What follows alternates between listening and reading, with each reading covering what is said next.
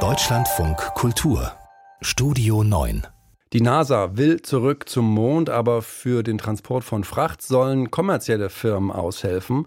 Und seit einer Woche gibt es eine kommerzielle Mondlandung, die geglückt ist. Das Landegerät Odysseus sendet Daten zur Erde. Allerdings neigen die Batterien dem Ende entgegen. Die Ingenieure sagen, wir haben eine zweite Chance für mehr. Wir wollen wissen, wie realistisch das ist. Dafür haben wir den Weltraumjournalisten Dirk Lorenzen bei uns. Herr Lorenzen, sind Sie auch so optimistisch, dass es da in zwei Wochen soll es sein, eine zweite Chance gibt? Man kann zumindest ein bisschen Hoffnung haben. Also ich hätte vor vier Wochen wahrscheinlich noch gesagt, das halte ich für vollkommen unrealistisch. Jetzt kommt da ja diese zweiwöchige eiskalte Mondnacht. Das heißt, Odysseus wird auf minus 150 Grad Celsius runtergekühlt und die ganzen elektronischen Komponenten sind dafür nicht ausgelegt. Das heißt, die Sonde erfriert buchstäblich. Aber Japan hat im Januar eine Sonde dort gelandet, Slim, von der man auch gedacht hat, die würde nicht wieder aufwachen. Und die hat tatsächlich dann, als nach zwei Wochen bitterkalter Nacht die Sonne wieder aufging, die Solarzelle Zellen wieder Licht bekam, hat sich doch zumindest noch mal ein bisschen gemeldet. Also man hat da noch ein bisschen Hoffnung, aber man wird dann sicherlich nicht wieder in den Vollbetrieb gehen können. Das heißt, wenn die Mission quasi jetzt so ein bisschen ausfadet, wenn er noch mal so ein bisschen was nachwehen kann, kann man dann jetzt schon so eine erste Bilanz ziehen dieser ersten kommerziellen Sonde auf dem Mond? Absolut. Wie gesagt, da kommt vielleicht noch ein ganz, ganz bisschen Bonus dazu, aber man kann jetzt sagen, na, das war doch eine sehr gemischte äh, Mission. Man, es ging da ja von einem äh, Gefühlsextrem ins andere. Bei der Landung große Euphorie, dann Ernüchterung, weil man erstmal keinen Kontakt hinbekam. Jetzt, äh, man ist da eben äh, an einer Stelle gelandet, wo man nicht genau landen wollte. Dabei ist doch ein Landebein abgebrochen, man ist umgekippt, man ist praktisch auf den Mond gestolpert, hat dann am Ende aber doch relativ viele Daten und einige Bilder bekommen. Also NASA und das Unternehmen, die sprechen natürlich natürlich von einem Erfolg, aber man würde so sagen, äh, insgesamt sind die gerade noch mal mit einem blauen Auge davongekommen. Aber wenn das Ziel war, erstmal irgendwie sicher zu landen und Kontakt zur Erde hin zu bekommen, dann kann man doch sagen, ja, Mission accomplished.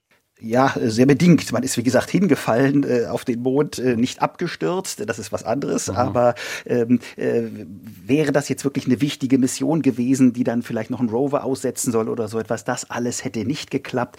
Die Sonde hat sich da wirklich hingeschleppt. Ein wichtiges Instrument zur Höhenbestimmung, was für die Landung eigentlich sehr wichtig ist. Das hat nicht funktioniert. Also insofern, äh, in dem Aspekt muss man sagen, hat man wirklich sehr, sehr viel Glück gehabt. Die NASA hat verschiedene wissenschaftliche Instrumente an Bord gehabt. Die haben alle auch ein paar Daten zumindest bekommen. Da ging es darum, dieser furchtbar klebrige Mondstaub, wie der künftig Mondmissionen so beeinträchtigen kann oder wie man dann dieses Problems Herr wird. Man hat die gefährliche kosmische Strahlung gemessen. Also insgesamt gab es dann doch noch über 50 Megabyte an Daten. Man hat mal mit viel mehr gerechnet, aber insgesamt natürlich besser als nichts. Das soll der NASA ja helfen, bei der großen Mission zurück zum Mond zu kommen. Warum braucht die NASA private Unternehmen?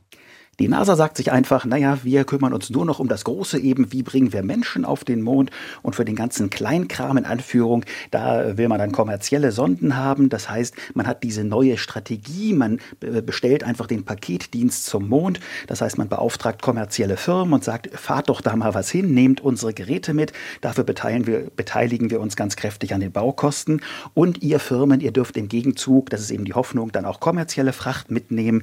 Dieses Mal war zum Beispiel ein Kunstwerk Kunstwerk an Bord. Odysseus hat auch ein kleines privates Teleskop oder Isoliermaterial eines Bekleidungsherstellers. Das heißt, die Firmen sollen praktisch noch so ein Nebengeschäft dann haben, neben den eigentlichen NASA-Aufträgen. Ob man damit aber wirklich auf dem Mond auf Dauer Geld verdienen kann, das ist sicher sehr zweifelhaft. Aber für die NASA ist das entscheidend wichtig, dass die das machen? Die NASA braucht diese kleinen Sonden. Man hat ja dieses Artemis-Programm, das ist jetzt der Nachfolger des Apollo-Programms, und man weiß über den Mond erstaunlich wenig. Man muss eben genau sich nochmal die Temperaturen angucken, was ist, wie ist da die Strahlenbedingung, welche Stoffe stecken im Mondboden. Dafür muss man vor Ort hin und muss dort sich das alles ansehen. Das will die NASA nicht selber entwickeln, äh, sondern eben da diese kommerziellen Sonden hinschicken. Man braucht aber diese Daten, um dann eben doch tatsächlich mal Menschen auf den Mond zu schicken. Eigentlich hätten diese kommerziellen Missionen ja schon vor drei Jahren dort sein sollen.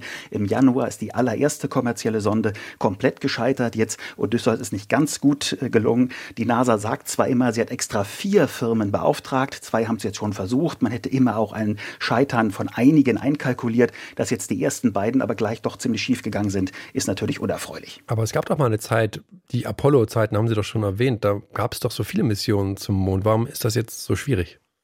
Man hat die Technik einfach verlernt, muss man wirklich so sagen. Jetzt ist eben auch eine Raumsonde äh, kein Ikea-Regal, wo man mal die Bauanleitung holt und dann schraubt man was zusammen und dann funktioniert das schon.